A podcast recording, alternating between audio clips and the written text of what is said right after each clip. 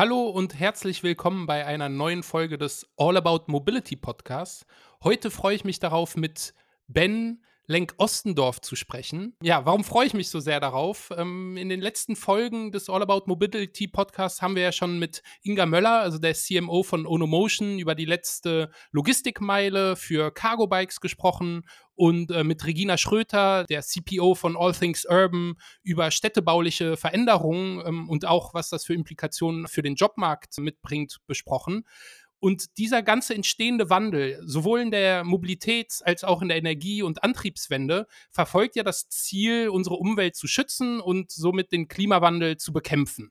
Und Ben, mein heutiger Gast, leistet seinen ganz besonderen Beitrag, wie er so schön sagt, indem er Spiele gegen den Klimawandel konzipiert. Hallo Ben, schön, dass du da bist und äh, stell dich doch gerne kurz mal vor. Moin. Erstmal vielen Dank, dass ich hier sein darf und euch heute alle beschallen darf. Ich freue mich sehr. Genau, Spiele gegen Klimawandel. Also ich bin eigentlich äh, Psychologe, dann hat es mich in die IT-Ecke verschlagen und da liegt Gamification ganz nah. Einfach weil es so schön Motivation und das Spielerische, was man durchaus auch in der IT findet, verbindet.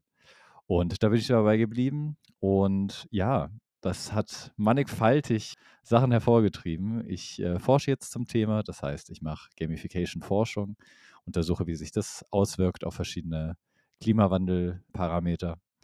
Ich ähm, arbeite praktisch an der äh, TUM, an der Technischen Universität München und darf da Lehrende unterstützen, Gamification in ihre Vorlesungen einzubauen. Und nebenher berate ich natürlich ganz fleißig, nämlich Klimaschutzvorhaben. Also neben dem Halbtagsjob und der Promotion. Aber irgendwo muss man ja seine Leidenschaften rauslassen.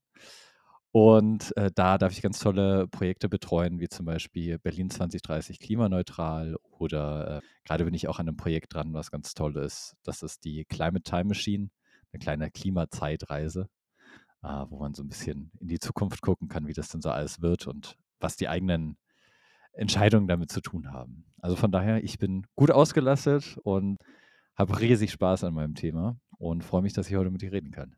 Klasse. Also das sind ja jetzt schon mal ein paar Punkte, die du angesprochen hast und auch vielen Dank, dass du dir hier die Zeit nimmst, Ben. Das ist echt äh, super. Wenn wir das jetzt quasi mal versuchen, so ein bisschen aufzubröseln, dann können wir ja im ersten Schritt schon mal so, ich sag mal, mit der Theorie anfangen. Ja? Also kannst du vielleicht den Hörenden äh, mal erklären, was ist Gamification und was kann man dadurch bewirken im Idealfall? Hm. Also die Idee hinter Gamification ist eigentlich eine ganz simple. Man hat irgendwann mal festgestellt, so wow, da verbringen Leute ja mega viel Zeit bei Dingen, die überhaupt keinen Zweck haben. Also das fängt an beim Kniffel, endet bei World of Warcraft. Und da werden natürlich riesige Zeitsummen reingesteckt und man fragt sich so, hm, könnten wir das nicht auch nutzen für irgendwas anderes? Und dann ist man halt hingegangen und hat sich angesehen, was gibt es da für Mechanismen, also so Punkte, Badges, Leaderboards, das ist so das, was man klassisch kennt. Von Gamification gibt natürlich Welten mehr, aber da komme ich vielleicht später zu. Und äh, genau, wenn man diese Gamification-Elemente, also diese Spielelemente nimmt und in einen anderen Kontext packt, dann nennt man das Gamification. Das ist quasi die Basis. Und dann gibt es aber noch Welten drunter, was, da, was wir da an Theorie haben. Also vor allen Dingen Motivationstheorie äh, spielt da eine große Rolle, aber auch Anreizsysteme, wie man die gut gestalten kann. Da sind wir eher im Behavioralen. Und genau, es gibt äh, da keinen klaren Fokus, wo man sagt, so, das ist jetzt Gamification, sondern es ist ein ziemlich wilder Mix aus ziemlich vielen Disziplinen und gerade das macht irgendwie den Charme aus. Cool, verstanden. Eins der Schlagwörter ist ja in dem Kontext dann auch das Thema ähm, Instant Gratification, was man ja aus den sozialen Netzwerken kennt. Ne? Äh, jeder und jede von uns kennt es irgendwie auf Instagram oder LinkedIn oder you name it. Man postet was und sieht ganz sofort, oh, hier habe ich irgendwie ein Like bekommen oder einen Kommentar oder eine gewisse Reichweite. Ähm, sind das auch Teile, die ähm, Einfluss darauf haben, auf die Gamification, dieses Gratification-Thema? Also ich kann jetzt sehr, sehr weit ausholen und ich glaube, ich tue das einfach mal, weil die Zeit haben wir gerade. Haha. Also man kann unterscheiden. Es gibt so diese extrinsischen Motivatoren und es gibt die intrinsischen Motivatoren. Und Social Media ist da super clever und nutzt einfach beides. Und ganz grob kann man sagen, alles, was irgendwie Spaß macht, wenn, wenn du irgendwas machst, was dir Spaß macht, dann bist du intrinsisch motiviert, wahrscheinlich das zu tun. Und wenn du was machst, weil du was dafür bekommst, dann ist es extrinsisch. Also ich weiß nicht, wie gut du an diesem Podcast hier verdienst. Wenn es viel wäre, wärst du sehr extrinsisch motiviert. Wenn es wenig ist, wahrscheinlich intrinsisch. So kann man das so ein bisschen gegeneinander abgleichen. Und wenn man sich jetzt irgendwie LinkedIn oder so ansieht, da haben wir uns ja auch kennengelernt, ne? keine Schleichwerbung, dann ist es ganz spannend, weil äh, LinkedIn hat Gamification ziemlich gut eingebaut, ohne dass man es irgendwie mitkriegt. Und das ähm, finde ich sehr gut, wie sie es gemacht haben.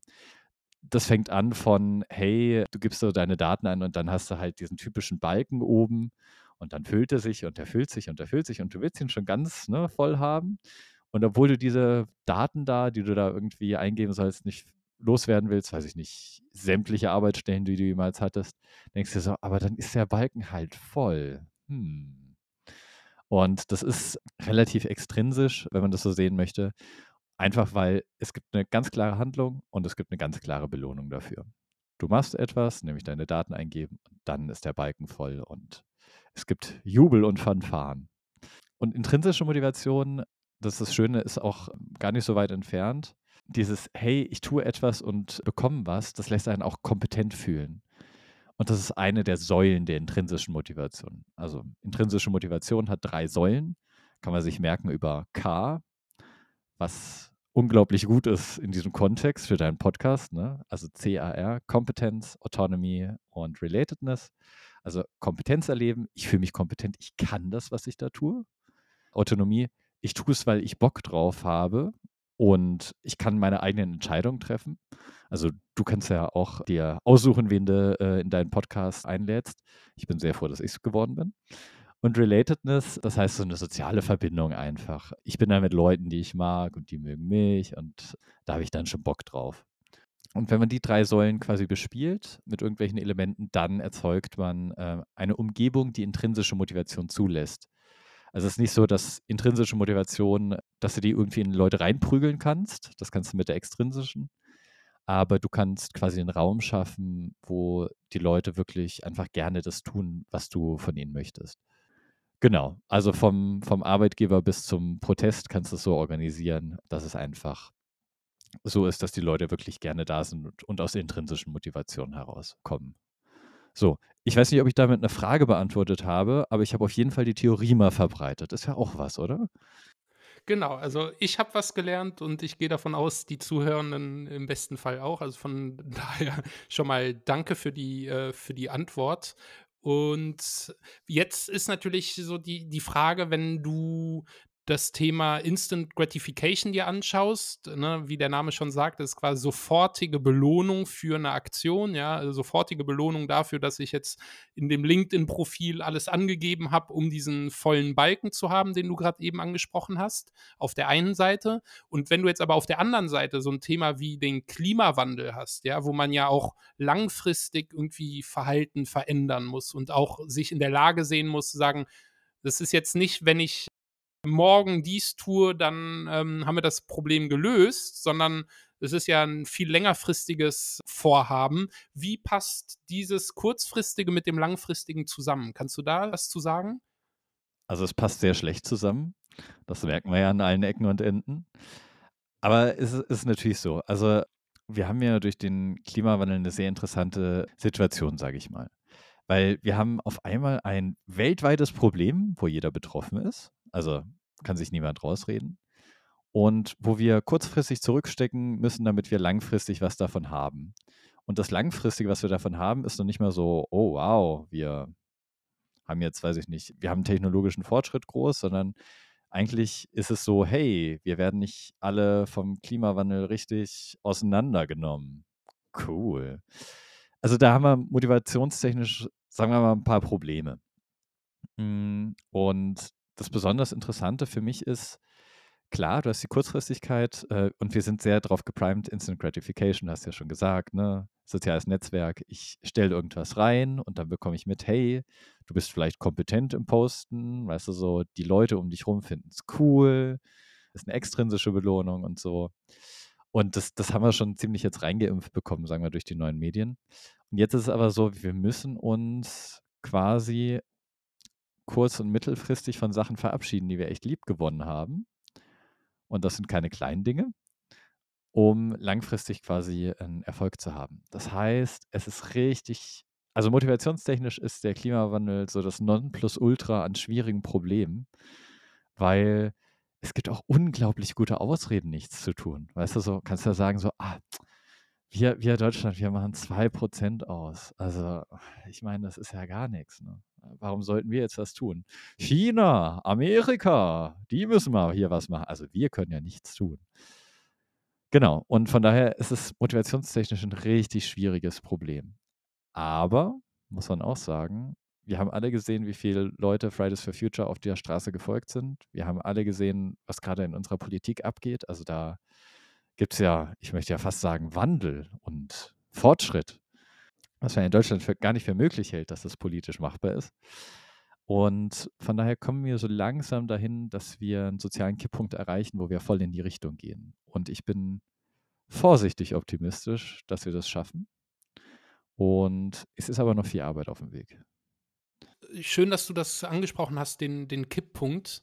Es gibt ja diese Theorie, ich weiß nicht ganz, ob es 100% stimmt oder nicht, ähm, aber um bei dem Beispiel des sozialen Netzwerks zu bleiben, hat äh, Facebook in den sehr frühen Jahren, haben die herausgefunden, was macht aus einer Person, die sich anmeldet, eine aktive Nutzer und Nutzerin. Ja? Ähm, also was muss eine neue angemeldete Person tun oder erreichen, damit sie dann wirklich quasi Teil des Netzwerks ist? Ähm, und da haben sie herausgefunden, du brauchst irgendwie in den ersten x Tagen, ich sage jetzt mal in den ersten fünf Tagen, brauchst du sieben Freunde die du da irgendwie findest und die du hinzufügst und die dich hinzufügen, damit du so das Gefühl hast, hey, ich bin jetzt hier angekommen und ich bin nicht alleine, sondern irgendwie das Netzwerk bringt mir was.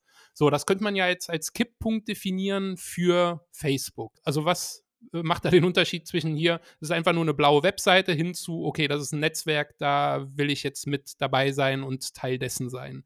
Was siehst du für einen Kipppunkt jetzt äh, in der Verhaltensänderung im Bereich jetzt übertragen auf den Klimawandel? Also was ist der Aha-Moment oder dieser Kipppunkt, der passieren muss, damit man sagen kann, okay, der Ben, der hat es verstanden. Oder hey, der Alan, der hat jetzt irgendwie hier in dieser Checkliste, ja, von fünf Elementen hat er noch vier erst verstanden und nicht den fünften Punkt oder so. Also, weißt du, worauf ich hinaus will? Ich meine zu wissen, worauf du. Du darfst mich einfach jederzeit unterbrechen, falls ich, falls ich in eine Richtung abdrifte, aber ich, ich glaube, ich weiß, was du meinst. Also, der Fakt, dass wir hier reden und beide denken so, ah, das ist ein Thema, das interessiert andere Leute, zeugt schon davor, dass wir den sozialen Kipppunkt, dass äh, Klimawandel wichtig ist, schon überschritten haben. Also da sind wir, glaube ich, drüber. In den 70ern war es ja noch Wissen, was ExxonMobil versucht hat zu unterdrücken und das auch sehr erfolgreich mit irgendwelchen Kampagnen und ja, Klimawandel gibt es nicht und ah, ja, es gibt Klimawandel, aber er ist nicht menschengemacht. Und jetzt die neueste Kampagne wird, glaube ich, ah, es gibt zwar Klimawandel, aber viel zu teuer, das zu fixen. Und den, den Punkt haben wir schon überschritten. Und jetzt ist es so, äh, dass wir auch langsam in der Politik angekommen sind und witzigerweise, so in den 80er, 90ern, die Hippies, die man damals noch ausgelacht hat, die wussten auch schon Bescheid. Das heißt, da sind wir auch schon weiter. So, aber wenn wir uns jetzt mal Mobilität angucken, äh, was ja, was ja dein Lieblingsthema ist, glaube ich, dann müssen wir natürlich ein bisschen langfristiger denken. Also man baut keine Brücke äh, in ein paar Jahren, man baut eine Straße auch nicht so von heute auf morgen bei Schiene ist es genauso. Also so die, so die ganze Infrastruktur, das dauert immer wahnsinnig lange. Also ich lebe in München und wir bauen jetzt eine zweite Stammstrecke, was ein fantastisches Projekt ist, genauso wie man sich es unter einer CSU-Regierung vorstellt. Und mehr möchte ich dazu auch gar nicht sagen. Aber das sind halt riesige Planungsspielräume. Das heißt, was wir jetzt ändern, hat vielleicht in 30 Jahren Relevanz. So. Gut. Und ich glaube, auch da haben wir den Kipppunkt langsam überschritten. Und ich mache es vor allen Dingen dran fest, also natürlich kann man gucken, so ja, fahren mehr Leute Fahrrad und so, aber das ist ein wahnsinnig schlechter Indikator. Weil, wenn du es dir ansiehst, ich, ich kann, also ich, ich, ich habe lange Zeit probiert, was kann ich denn tun, damit Leute mehr Fahrrad fahren oder äh, nicht fliegen? Und äh, nicht fliegen ist relativ leicht. Die Leute, die sagen so, ah ja, ich glaube, ich habe die Nachricht verstanden, so mit Klimawandel und nehmen es ernst, tun es so und so nicht. Und die anderen kriegst du einfach nicht überzeugt. Das heißt, auf der individuellen Ebene ist schwierig. Und dann habe ich mir angesehen, okay, gibt es da, gibt's da größere Elemente? Und da muss man ganz klar sagen, der Top-Indikator, ob Leute mit dem Fahrrad von Punkt A zu Punkt B kommen, ist, was vermutest du? Ha. Ähm, gute Frage. Ich würde sagen, das Wetter. Nein, das Wetter, also ja, spielt auch eine Rolle. So Winter ist weniger, stimmt schon. Aber ist jetzt nicht der große Punkt. Der größte Punkt. Ist es die gefühlte Sicherheit im Verkehr auf der Straße, auf der Strecke? Ja, ja, das, das, das kommt sehr nah hin. Es ist, ob du einen eigenen Radweg hast auf, den, auf der kompletten Strecke von A nach B. Also nicht mal so 200, 300 Meter, weißt du, so auf der Straße, sondern so hast du einen kompletten Fahrradweg. Wenn du den hast, nutzen die Leute den gerne. Wenn nicht, halt nicht. Das heißt, die ganze Mobilitätswende hängt an der Infrastruktur dran. Und während Corona hatten wir in München einige Erfolge hier, wo tatsächlich Fahrradstraßen gemacht wurden, weißt du so, weil, naja, ah im Auto fahren oder Bus, hm, muss man sich was überlegen. Und auf einmal hatte man einfach ähm, komplette Radwege durch die Stadt und das war fantastisch. Also ich fahre eigentlich nur Rad und äh, ab und zu mal Öffis, wenn, wenn der Hagel im Gesicht zu stark wird und ich schon Falten kriege dadurch. Und da hat sich wahnsinnig was gemacht, einfach durch, dass diese Radwege da sind. Und von daher so, ja, Gamification habe ich wirklich probiert mit heißem Bemühen, was die Mobilität angeht. Du kriegst die Leute damit nicht. Es hängt von der Infrastruktur an. Und selbiges ist es beim Fliegen. Äh, Frankreich macht es vor und sagt so, Inflüge, wenn in zweieinhalb Stunden noch ein Zug fährt, eher nicht. Und das funktioniert obviously, weil es eine Vorgabe von oben ist. Und wenn das Bahnnetz dann auch noch mitspielt, also ich will jetzt auch nicht Bahnbashing betreiben, das, das sind andere erfahrener, sage ich mal. Aber wenn, wenn die Infrastruktur stimmt, dann fahren die Leute auch gerne Bahn und denken sich nichts. Und wenn wir jetzt mit dem Ticket versorgt werden, mit dem 49-Euro-Ticket, Wissing sei Dank, dann wird sich da auch, denke ich, mehr bewegen. Also meine erste Reaktion, ich weiß nicht, wie es bei dir war, aber ich habe so gehört, so, ah, vielleicht so März, April, Mai, hm, hm, mal gucken. Mein erster Gedanke war so, geil, Urlaub in Deutschland, weil dann sehe ich es nicht ein, irgendwie groß rumzufahren, sondern dann fahre ich da in Deutschland, mache da Urlaub, ist doch, ist doch fantastisch. Und diese Rahmenbedingungen machen, glaube ich, sehr, sehr viel aus, was die ganze Mobilität angeht, also von Fliegen über Bahn und Fahrrad. Ja, und das ist total verstanden. Siehst du irgendwie Anknüpfungspunkte oder äh, Möglichkeiten, kommunikativ mehr auf Gamification Ansätze zurückzugreifen? Also was könnte man zum Beispiel jetzt bei dem Deutschland-Ticket machen, wenn du jetzt irgendwie so die App vor Augen führst, dass man sagt, okay, ich habe mir die jetzt gekauft, dieses Ticket oder abonniert. Was müsste die App können, damit man sagt, ich nutze das jetzt öfter, als äh, wenn es vielleicht kein Gamification-Element gäbe? Hast du da konkrete Ideen oder Vorstellungen oder Erfahrungen, was funktioniert und was nicht? Ich habe mir noch nie darum Gedenk Gedanken gemacht, aber ich finde es witzig. Gehen wir, wir es doch einfach mal durch. Also, ich stehe da in München und möchte Urlaub machen. So, dann habe ich halt dieses Ticket, denke mir so, okay. Ja gut, dann habe ich die DB-App, die sagt mir eh schon von A nach B.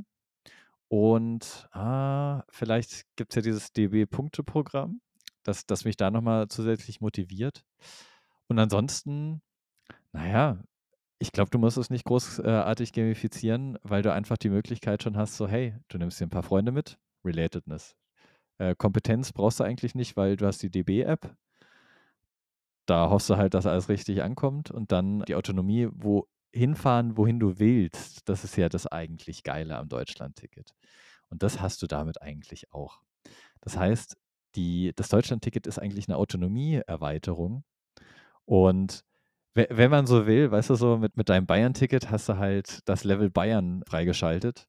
Kann man gut finden, muss man nicht. Und äh, das neue Level Deutschland quasi, was du dann oben drauf setzt, ist, ist dann natürlich fantastisch und viel mehr. Aber das vielleicht auch, das, das Deutsche Bahn Punktesystem. Hast, hast du dir das mal angesehen? Ja, das ist tatsächlich so eine Mischung aus, ähm, nutzungsbasierten Punkten, ne, und dann auch so Komfort oder Statuspunkte, die man da sammeln kann. Also, es gibt irgendwie 2 Punktearten, ne? Ähm, aber du scheinst dich damit auseinandergesetzt haben. Ben, erzähl mal. Ich ich habe es mir ein bisschen bisschen angeguckt, weil weil es ganz interessant war, gerade als ich frisch, äh, angefangen habe und mich reingelesen.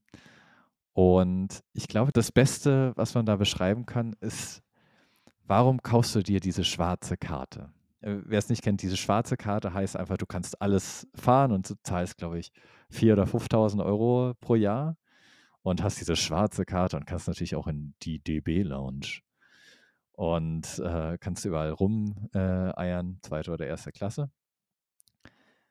Und wenn du an diese schwarze Karte denkst, wie, wie fühlt sich das für dich an? Das fühlt sich wahrscheinlich dann erhaben an wie so eine schwarze American Express-Karte oder so, ne? Man gehört irgendwie zu einem ausgewählten Kreis dazu. Genau. Also, du du hast wahrscheinlich irgendwie so ein Relateness-Gefühl, du, so: „Ja, ich bin einer der der heißen heißen Typen hier, die diese schwarze Karte haben.“ Wahrscheinlich noch von der Arbeit gesponsert oder bist halt Politiker, weil dann kriegst du die auch. Und äh, also Bundespolitiker. Und das ist eine andere Form von Relatedness. Also da macht man quasi einen Kreis. Man, man schaut sich an, okay, wenn, wenn, wenn ich wirklich viele Nutzer habe, in was für einem Kreis wollen die sein? Naja, in dem Kreis von vielen Nutzern, Leuten, die wichtig sind, Leute, die ständig reisen müssen, das ihr Lifestyle. Und da knüpfst du quasi an und sagst so, okay. Und damit, damit ich den Leuten quasi einen Raum gebe und etwas gebe, wo sie sagen so, wow, okay, das ist schon cool. Also da, da bin ich schon unter den richtigen Leuten und ich fühle mich auch schon sehr nice. Also dieses Kompetenzgefühl von, ah, ich bin wer. Und darum ist, ist die Idee der DB Lounge, wo du quasi auch nur äh, mit der Karte reinkommst oder wenn du bla bla bla irgendwelche Komfortfeatures gebucht hast oder so, ist eine sehr schöne Idee, weil auf einmal bist du wer. Auf einmal bist du in der Lounge. Und allein, dass du in der Lounge bist, zeigt schon so, also du bist schon beim coolen Club jetzt dabei. Sehr, sehr nice. Und das ist ähm, quasi auch aus, aus der Gamification-Sicht ein total stimmiges Konzept. Einfach weil du sagst so, okay, du hast halt das nächste Level freigeschaltet, dafür gibt es ein paar Perks, das ist ganz extrinsisch. Und dann kannst du natürlich auch sagen, hey, du bist jetzt in, in, einer, in einem ausgewählten Kreis. Also da, das könnte man fast vergleichen mit so einem äh, Leaderboard, wo du ja quasi in Spielen dann auch siehst, okay, du bist jetzt im Gold Star Leaderboard und bist jetzt, bist jetzt was Besonderes, weil du was kannst. Und das Konzept von diesen äh, verschiedenen Stufen und verschiedenen Badges auch, das findest du schon weit vor der Gamification-Forschung, zum Beispiel im Militär. Also da klebst du halt irgendjemanden, wenn er was besonders gut gemacht hat, hier so ein Ding hin und dann ist er wer. So. Und dann gibt es natürlich auch noch das Konzept so Offizierscasino und da dürfen halt, wer hätte es gedacht, Offiziere rein. Und natürlich gibt es da ein eigenes Zelt für den äh, Kommandanten und bla bla bla bla bla. Also so kann man das runterbrechen. Und die Konzepte sind weit älter als jetzt jede Gamification, aber sind natürlich Gamification und setzen sich ganz, ähm, ganz schön durch, sage ich mal. Und da hat die DEB Gutes daran getan, das zu machen, weil so befriedigen sie wirklich ihre, ihre Dauerkundschaft, sage ich mal. Ja, und in der Zeitlichkeit würde ich jetzt vermuten, haben sie sich das von äh, Miles and More, also von der von dem Loyalitätsprogramm von der Lufthansa abgeschaut, ne, die ja quasi seinerzeit Pionierarbeit geleistet haben. Wenn du jetzt mal überlegen solltest, welcher Bereich in der Welt der Mobilität ruft und schreit regelrecht danach, gamifiziert zu werden? Also wo sind irgendwie noch fehlende Gamification-Anwendungen im Bereich der Mobilität aus deiner Sicht, Ben? Hm. Also Gamification setzt immer voraus, dass du eine Interaktion hast. Und ge ge gehen wir es mal von, von dreckig bis sauber durch. Fliegen ist eine total langweilige Kiste. Also die Experience ist ja wirklich, du kommst irgendwo an, so zwei Stunden früher, dann sitzt du erstmal eine Zeit, wartest, steigst dann in den Flieger, wo du wieder sitzt und dann darfst du aussteigen und hoffentlich nicht mehr sitzen, sondern ein paar Meter gehen und dann sitzt du wahrscheinlich wieder in irgendeinem Auto oder so. Das heißt, hm, also da könnte man viel machen, um die Experience besser zu machen, aber ein Laufband in der Lufthansa sieht wahrscheinlich auch lächerlich aus. Also den Bereich kannst du eigentlich knicken. Autofahren kann man schon eher drüber reden. Da gibt es natürlich auch schöne Konzepte. Gerade wenn wir äh, denken, dass wir durch langsamer Fahren ein bisschen CO2 einsparen können, was durchaus eine Menge ist. Es gibt ja auch die Vorschläge, jetzt Tempo 100 einzuführen oder 120 oder irgendein Geschwindigkeitstempo, wie halt jeder in der EU irgendwie hat, außer wir. Da gibt es ganz interessante Konzepte, die man da machen kann. Zum Beispiel, stell dir vor, fährst durch ähm, eine hübsche Allee und mit den ganzen Bäumen ist natürlich irgendwie schwierig abzuschätzen, wie schnell du bist. Kennen wir ja alle den Effekt. Und dann steht da ein Blitzer. Das ist jetzt erstmal das deutsche Konzept. Beim Blitzer erwartest du so, ah, du bist zu schnell und kriegst mal ein Ticket. Das ist quasi auch so eine Form von Gamification, weil deine Leistung wird da auch beurteilt, halt negativ. So, ist nicht so schön. Aber was man auch machen kann, ich weiß jetzt nicht, wo, in welchem Land das genau herkommt und vielleicht ist es auch nur eine Urban Legend, aber ich, ich vermute, dass es real ist. Ich werde das nochmal recherchieren. Stell dir vor, du fährst durch dieselbe Allee und siehst ein Schild, ah ja, 30, mhm. schaust auf den Tacho, okay, 30, fährst du lang. Und dann wirst du wieder geblitzt.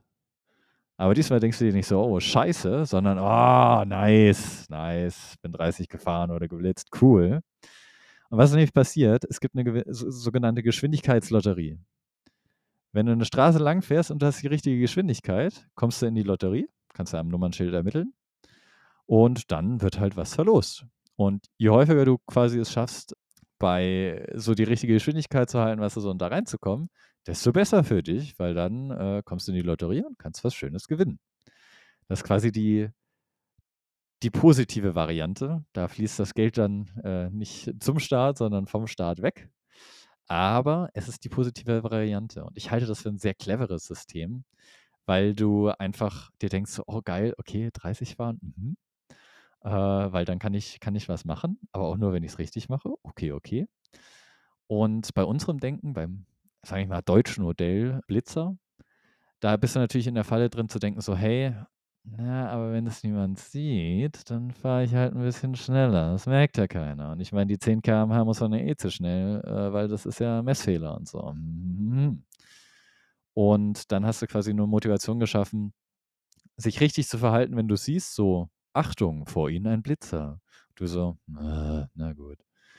Und wenn du dann diese Lotterie hast, denkst du dir so, ah, hier könnte ein Blitzer sein, geil.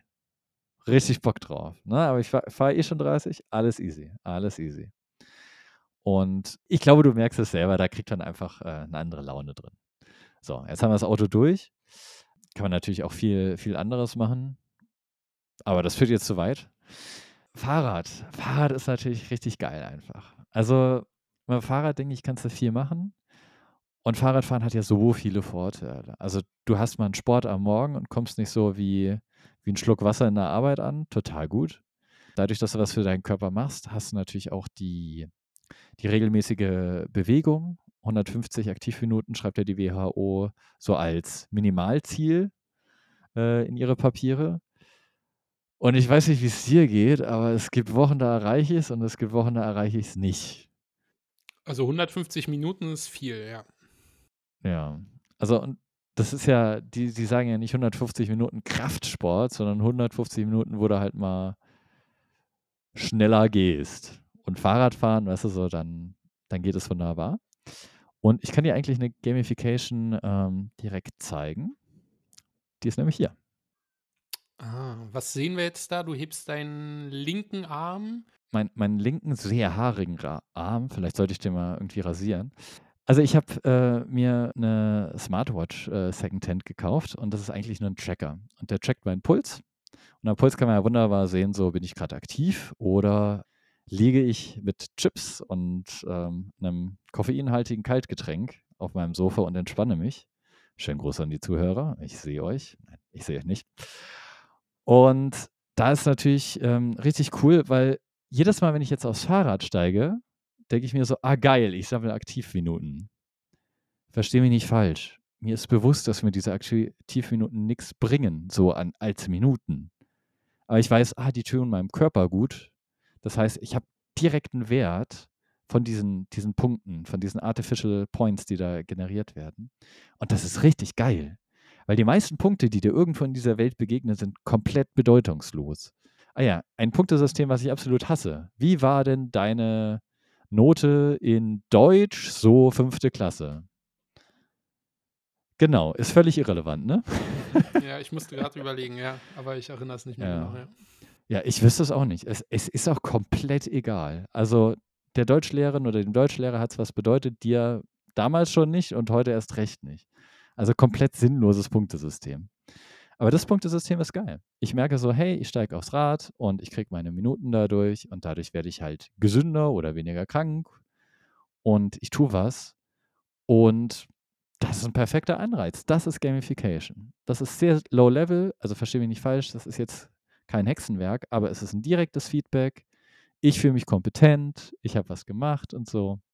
Und von daher, Fahrradfahren und generell ähm, jede Art von Bewegung ist, ist ein wunderbares Feld für Gamification. Stark. Wenn du mit deinen Kollegen oder Kolleginnen oder mit deinem Netzwerk im Austausch bist, äh, siehst du wahrscheinlich auch Themen äh, im Bereich Gamification oder hörst von denen, ähm, bevor sie irgendwie live gehen und veröffentlicht oder in Form von Apps dann verfügbar werden. Was sind so aus deiner Sicht die, die Trends im Bereich der Gamification jetzt mit Bezug auf Mobilität, urbanen Wandel und vielleicht auch so in der ganzen Energiewelt? Siehst du da, siehst du da Projekte und Maßnahmen, an denen gearbeitet wird? Also zum Thema Gamification und Klimaschutz gibt es einiges, was schon gemacht wird. Es gibt sogar ähm, ein, zwei Metapaper von einem sehr geschätzten Kollegen. Und was da eher in die Richtung geht, ist privat irgendwie schauen, so Strom sparen und äh, Flugverhalten. Weil wenn du es dir ansiehst, so zum Thema Mobilität gibt es eigentlich zwei, zwei Regeln und wenn du die einhältst, dann holst du das Maximum raus. Das erste ist, je größer das Ding ist, in dem du dich fortbewegst, desto schlechter. Also man kann es durchgehen, so Flugzeug ganz falsch, einfach ganz falsch. Das Auto, wenn du alleine drin sitzt, auch ziemlich falsch. Wenn du dann ein Auto füllst, besser. Wenn du quasi einen Zug hast und mega viele Leute auf Schienen fahren, fantastisch. Hat aber tatsächlich so einen ähnlichen Ausstoß wie wenn du jetzt äh, einen vollen Reisebus hast. Was ich, also das, das hat mich, das, das war nicht ganz spannend, aber un ungefähr dasselbe. Bahn ist ein bisschen besser natürlich. So, und dann, wenn du E-Fahrrad nimmst, okay, ist auch noch ein bisschen breit und dann Fahrrad ist natürlich göttlich und dann, wenn du das ganz krass willst, dann gehst du alles zu Fuß.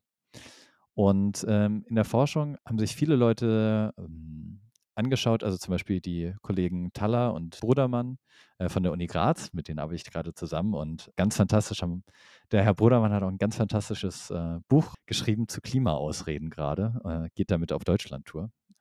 Jetzt mache ich Werbung für ihn. Link kommt in die Show Notes, genau, äh, habe ich gesehen, die 35 Ausreden oder was es waren, ja, genau.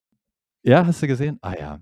Und äh, der ist auch ein, also Thomas ist super cool zum Reden. Also kann ich jedem empfehlen. Wenn man mit, mit wem über Klima reden will, dann mit Thomas. So, und da gibt es natürlich jetzt einige Tendenzen, wo man sich anschaut, okay, wie können wir das äh, incentivieren, dass die Leute ihre Mobilität wechseln?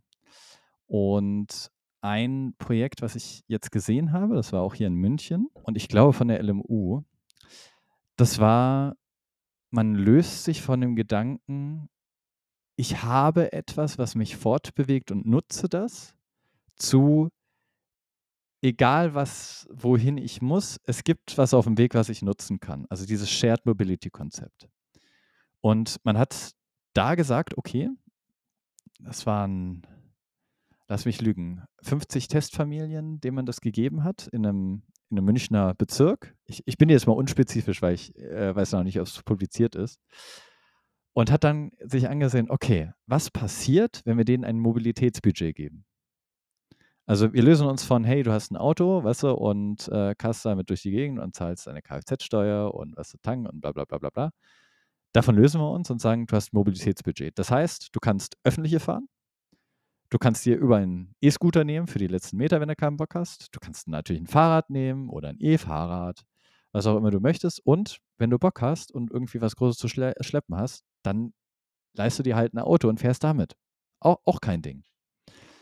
Und ich kann jetzt die Ergebnisse jetzt nicht ganz vorwegnehmen, aber es hat schon gut funktioniert. Also dieses Konzept Mobilitätsbudget funktioniert. Und es hat ganz massive Vorteile für uns alle. Wenn wir uns ein Auto teilen, brauchen wir wesentlich weniger Platz, weniger Reparaturbedarf, weniger alles. Also es ist auch einfach effizienter. Ansonsten steht ein Auto halt äh, 95 Prozent am Tag rum und blockiert halt irgendwie, ähm, weiß ich nicht, einen Fußweg oder einen Radweg. Ich als Radfahrer kann da, kann da gut schimpfen. Und damit verschwenden wir ziemlich viel, was wir da reingeben. Also ein Auto ist ziemlich verschwenderisch, wenn du halt alleine irgendwo hintingelst und 95 Prozent der Zeit steht es rum. Das heißt, wir nutzen die Ressourcen effektiver, ohne dass wir was einbüßen.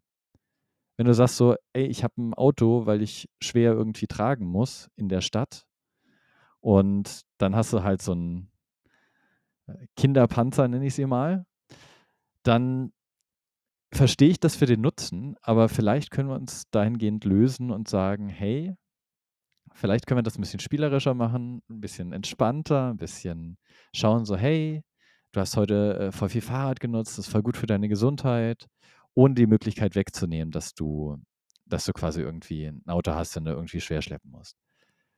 Und das Konzept fand ich bahnbrechend, muss ich sagen. Also, die Idee finde ich grandios und das kannst du auch gut gamifizieren, weil dann kannst du natürlich sagen so: „Hey, Schau dir, schau dir deine Mobilität an, wie verändert sie sich, wie, wie viel Sport hast du gemacht und das, das könnte sehr lohnenswert werden und ich hoffe, dass sich sowas durchsetzt, weil dann können wir uns auch ganz viel Straße sparen.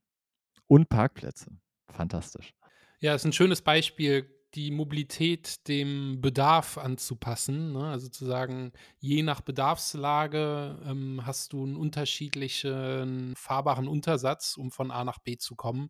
Und es muss nicht immer per Default dann irgendwie das eigene Auto sein, sondern kann bei gutem Wetter oder wenn man äh, alleine unterwegs ist, auch mal irgendwie das Fahrrad sein äh, wenn man dann mit dem Kind unterwegs ist, vielleicht auch irgendwie die Öffis oder halt dann doch mal irgendwie einen Kleinwagen und nur wenn man irgendwie am Wochenende mal zum Ikea oder Baumarkt oder so muss, dann zu sagen, da nimmt man sich jetzt den größeren äh, Mietwagen oder Sharing-Angebot äh, und nicht quasi von Haus aus für den maximalen möglichen Bedarf zu planen. Ne? Weil das ist ja oftmals die, der Trugschluss, dass man sagt, okay, wir fahren einmal im Jahr hier aus Berlin im Winter in die Alpen zum Skifahren und deswegen brauchen wir ein Auto, in das irgendwie die Skier durchgereicht werden können und deswegen brauchen wir irgendwie einen Riesenkombi oder so. Und Mobilitätsbudget tatsächlich passt sich da quasi dem Bedarf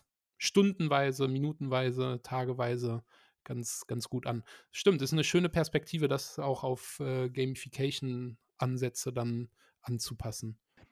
Also, wenn wir es nochmal durchgehen, diese Faktoren. Du gibst den Leuten Autonomie, weil sie können machen, was sie Bock haben. Du gibst ihnen Kompetenz, weil sie entscheiden selber, wie, wie sie von A nach B kommen. Sie sind an nichts gefesselt und können natürlich trotzdem fahren. Und genau, du hast auch eine andere Verbundenheit, weil, weißt du so, dann ist halt dein Kiez. Das kennt man wahrscheinlich in, in Berlin noch besser als jetzt hier in München. Und da bewegt sich was. Und ich schaue mir auch sehr viel Gamification im Rahmen von Wissenstransfer an zu den verschiedenen Themen und natürlich auch im Rahmen von Aktivismus. Und ähm, ja, da, da geht was. Also macht, macht wirklich Spaß, in dem Feld zu arbeiten. Aber du wolltest, du wolltest wahrscheinlich noch was fragen. Ich habe dich total abgewürgt. So ein unhöflicher Gast. Kein Problem. Die Frage wäre nämlich jetzt tatsächlich, wo siehst du erfolgreiche Gamification-Ansätze sowohl im Wissenstransfer, was ja irgendwie auch die Grundlage dann für eine Verhaltensänderung ist, und auch im Aktivismus. Also Wissenstransfer kann ich eigentlich äh, anfangen, weil da arbeite ich ja auch bei der, ähm, bei der TUM, bei der Technischen Universität München, bei ProLehre. Äh, Gruß geht raus an die Kollegen, die ich sehr liebe und wertschätze. Und da schauen wir uns das natürlich an. Und es macht einfach, es macht einfach einen Unterschied, wenn man Gamification nutzt in der Lehre ich gebe dir mal ein Beispiel. Also ich kann dir jetzt sagen, okay, wir schauen uns die verschiedenen Treibhausgase an und dann sagen wir mal, CO2 hält sich lange, aber ist nicht so schädlich, Methan ist schädlicher, Fluorkohlenwasserstoffe hm, sind schädlich für die Ozon, aber ist okay fürs Klima, aber auch nicht so ganz. Und dann gehen wir noch hin und exerzieren das alles runter und dann schläft halt jeder ein. So. Und was schon mal, was schon mal eine Stufe besser ist, ist natürlich, wenn wir sagen, okay, ich frage dich jetzt mal was. So, ne? Und dann darf man vielleicht abstimmen. Also da gibt es ja verschiedene technische Tools, aber man kann zum Beispiel, das finde ich eine geile Methode, man kann einfach summen. Das heißt, man hat irgendwie so 100 Leute vor sich und stellt eine Frage und sagt so, wenn ihr denkt, dass das Antwort A ist, dann summt mal und alle so. Mm.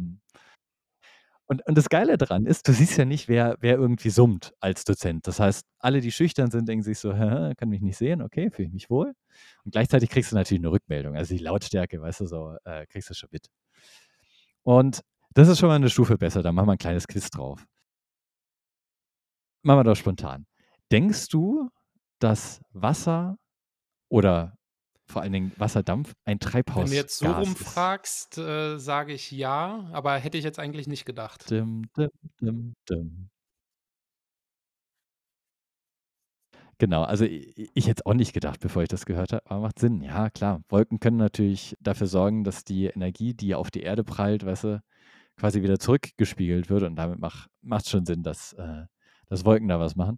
So, aber weißt du, so ist schon interaktiver, als wenn ich das jetzt nur runter erzähle. Und irgendwann kann man dann so gehen, okay, ich mache quasi als Lehrender ein Quiz zu dem Thema, zum Thema Klimagase oder so. Und jetzt kann man das aber Konzept noch umdrehen und dann wird es eigentlich spannend. Also dann wird es spaßig. Das kannst du dir sicher gut vorstellen. Stell dir mal vor, ich komme als Dozent rein und wir hatten äh, vor einer Woche diese, dieses Konzept und wir haben darüber geredet, ne? Und ähm, alle lächeln, einer nickt. Nee, andersrum. Einer, ein, einer redet, äh, alle nicken. Ach, ich krieg's nicht mehr.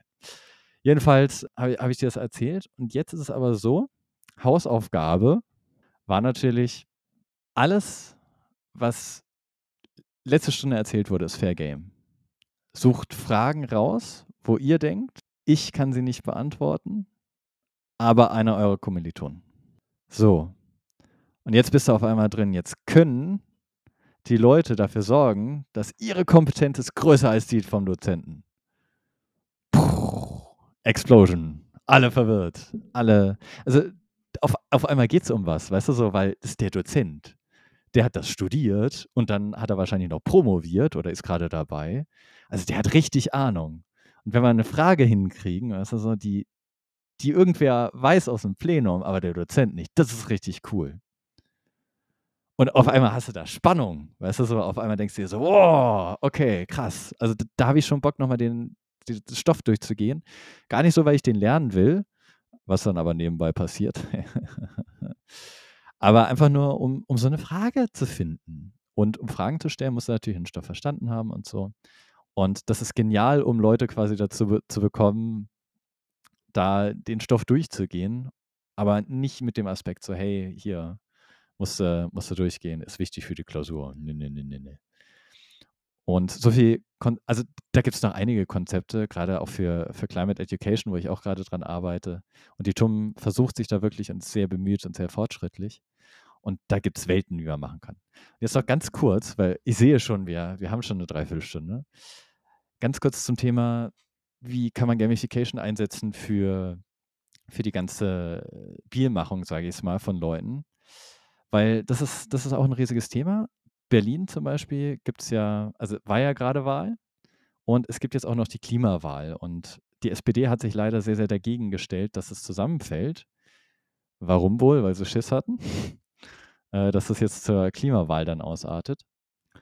Und da muss man natürlich sagen, wie kriegst du Leute zum Wählen? Weil es ist eine Tätigkeit, von der hast du sehr indirekt was. Und natürlich gibt es auch viel Frustration, so, äh, funktioniert ja eh nicht. Mhm. Und dann stehst du erstmal da, wie kriegst du Leute überhaupt dazu, auf die Straße zu gehen und zu wählen? Und ich habe da mit Berlin 2030 äh, zusammengearbeitet, verschiedene Sachen eruiert. Und ich, ich, ich stand da aber nur quasi so an der Seitenlinie und habe ein bisschen gecoacht. Die äh, Jazz ist ganz fantastisch drin, die organisiert da mit bei äh, Berlin 2030 und die haben alle zusammen ganz cleveres Konzept ausgearbeitet, weil es gibt etwas, das ist den Berlinern quasi heilig und das finden alle Berliner wahnsinnig cool. Es gibt nämlich Dein Kiez. Weil jedes Kiez ist so speziell, hat so einen eigenen Ruf, einen eigenen Flair, weißt du so, und das hast du in München gar nicht, null. Also wenn ich hier sage, hey, ich komme aus Neuhausen, denkt sich jeder so, oh ja. Und da enden die Gedanken leider auch. Und in Berlin ist so, ja, ich, ich, ich komme irgendwie so aus Mitte und dann so, ah, hm, Mitte, ja, also da würde ich ja nicht wohnen wollen. also wir sind hier schon äh, Kreuzberg ein bisschen cooler, möchte ich sagen. Also ein bisschen hipper. So, und was machst du also? Du steckst die Leute in Kiez-Teams, die Leute, die eh aktiv werden. Und unterteilst damit. Kann man jetzt streiten, ob das schon Gamification ist oder nicht, aber ich finde es eine sehr sinnvolle Idee. Und dann schaust du so, okay, wie motivierst du die Leute? Naja, gehst zum Beispiel erstmal über Relatedness, machst eine Gruppe auf, weißt du so, hey, nimm deine Freunde mit zum Stammtisch. Und dann sitzen wir mal da, weißt du so, und lernt die Leute kennen, man so, ah, sind alle ganz cool und so. Und dann geht es natürlich weiter, Kompetenz. Du musst die Leute irgendwie kompetent machen in dem ganzen Feld. Das heißt, es gibt Material, was du lernen kannst, es gibt interaktiv, dass du, dass du da äh, was lernst. Und da bist du natürlich auf einer Spur, wo du sagst, okay, cool, dann hast du kompetente Leute, die um einen runden Tisch sitzen und die sind da, weil sie es wollen. Also Autonomie hast du auch da. Und auf einmal kannst du sagen, okay, die sind intrinsisch motiviert und die wuppen auch was. Und die haben extrem viel gewuppt. Also die haben Unterschriften gesammelt, noch und nöcher es gab Momente bei Berlin 2030, so kurz vorm, kurz vorm Sammelende, wo halt irgendwie noch, weiß ich nicht, 80.000 Unterschriften gefehlt haben. 80.000? Weißt du so, und du musst dir vorstellen, so ein Dude, der in der Fußgängerzone umherläuft, weißt du so, und ein paar Unterschriften sammelt. Wow, 80.000 Unterschriften. Und dann, weißt du so, ein, zwei, drei Tage vorher kamen dann die ganzen so aus allen Ecken quasi die Listen, die irgendwo rumlagen und da hat noch wer was gemacht und dann BAM, haben sie es geschafft. Und das war ein Moment. Also ich sag's dir, da, also, da hat es mir die Fußnägel ausgezogen, oder wie man das sagt. Das war, das war ganz fantastisch. Und damit zu spielen und auch das in die Öffentlichkeit raus, so, boah, es ist knapp gerade, es, es ist dringend, weißt du so, es gibt Zeitdruck und Handlungsdruck und das ist was Wichtiges. Und wenn du das durch die Gamification-Brille liest, haben die sehr, sehr viel richtig gemacht. Also wirklich Hut ab vor dem, was wir geleistet haben. Und jetzt hoffen wir mal, dass die Berliner Bürger sich aufrappeln können, nochmal zur Klimawahl zu gehen. Große Werbung hier äh, dafür. Ist was Sinnvolles? Und da ist natürlich nochmal äh, eine Gamification-Herausforderung. Wie kriegst du Leute, die einfach zum Wählen, die nicht müssten, weil es geht nicht um die Regierung, es geht um eine Frage. Und ähm, das ist ein spannendes Problem und ich freue mich schon mit Berlin 2030 da auch wieder ein bisschen drüber denken zu können. Wenn, wenn sie denn die Zeit finden, die sind immer alle wahnsinnig beschäftigt, weil die wahnsinnig was wuppen müssen. Und ja, so kann man Gamification quasi auch da reinbringen. Einfach, wenn du die, wenn du die Denke hast, so ein bisschen spielerisch, ein bisschen äh, intrinsische Motivation fördern, dann bist du schon gut dabei. Und äh, dann macht das auch mehr Spaß. Ja, danke, Ben, für das Beispiel. Ich kann mir auch gut vorstellen, dass die Person, die da in der Fußgängerzone rumläuft, ja, wenn die im Kopf hat, okay, es fehlen 80.000 Unterschriften, dann ist das natürlich ein unüberbrückbarer Gap. Wenn man es mhm. aber dann irgendwie runterbricht auf, wir haben irgendwie noch x Tage und sind y Personen und für dich bedeutet das, du musst jetzt hier nicht 80.000 äh, Unterschriften liefern, sondern wenn du in der Stunde irgendwie drei bringst mhm. als fiktive Zahl, dann ja. ähm, bist du da viel eher involviert, als, ähm, als wenn du das Gefühl hast, das Ziel ist ähm, fernab von Gut und Böse. Ich muss dich da korrigieren. Oh. Das stimmt nämlich nicht. Das stimmt nicht. Und das, das, da bin ich auch drüber gestolpert. Und ich dachte es nämlich genauso wie du. Weißt du, so kleine realistische Ziele sind besser. Wenn du eine Tätigkeit hast, die simpel ist, also sowas wie, geh zu jemandem hin, sagst so, hey, schon unterschrieben? Nee, cool, willst du unterschreiben? Das ist ja jetzt nicht hochintellektuell. Das ist was, was das, das kannst du Leuten relativ schnell beibringen und das kannst du machen. Und das ist vor allen Dingen, dass du es tust. Und das ist die Kunst daran, dass du es einfach tust. Wenn du so eine Aufgabe hast, ist es ziemlich egal, wie hoch das Ziel ist, mach es höher. Je höher das Ziel ist, desto mehr leisten die Leute.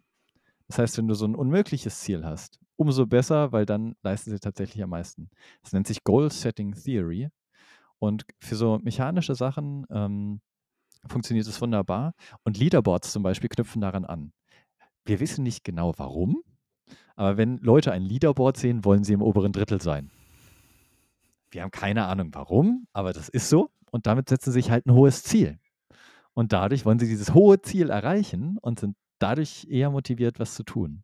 Also hohe Ziele sind nichts Schlechtes, wenn es darum geht, stupide Dinge abzuarbeiten. Ähm, ah, interessant. Siehst du, da habe ich äh, was gelernt. Äh, war mir nicht klar. Schick gerne den, den Link rüber, dann packe ich das auch in die, in die Show Notes zu dieser Theorie. Vielen lieben Dank, Ben, für deine Zeit und die Einblicke in den Bereich Gamification. Also ich habe sehr viel gelernt und habe äh, sehr viel hier auch quasi unsichtbar gelächelt. Also von daher danke für, für alles. Und Ben, abschließend, bevor wir jetzt zum Ende kommen, habe ich noch eine Frage, die stelle ich jedem Gast, ähm, der oder die hier ähm, am All About Mobility Podcast teilnehmen kann. Und zwar, wenn du dir eine Sache wünschen könntest, Ben, was würdest du dir wünschen? Wenn ich mir eine Sache wünschen könnte, äh, und ich, ich nehme an, sowas wie 1000 Wünsche ist dann. Stimmt, gesperrt, ich habe vergessen, oder? dass ich mit einem Gamification-Experten spreche, der quasi erstmal versucht, die Regeln äh, zu verstehen oder zu knacken. Genau, also aus einem Wunsch 1000 machen geht nicht. Ah, das, das ist natürlich schon lame. Cheaten geht nicht. Okay, pass auf, pass auf.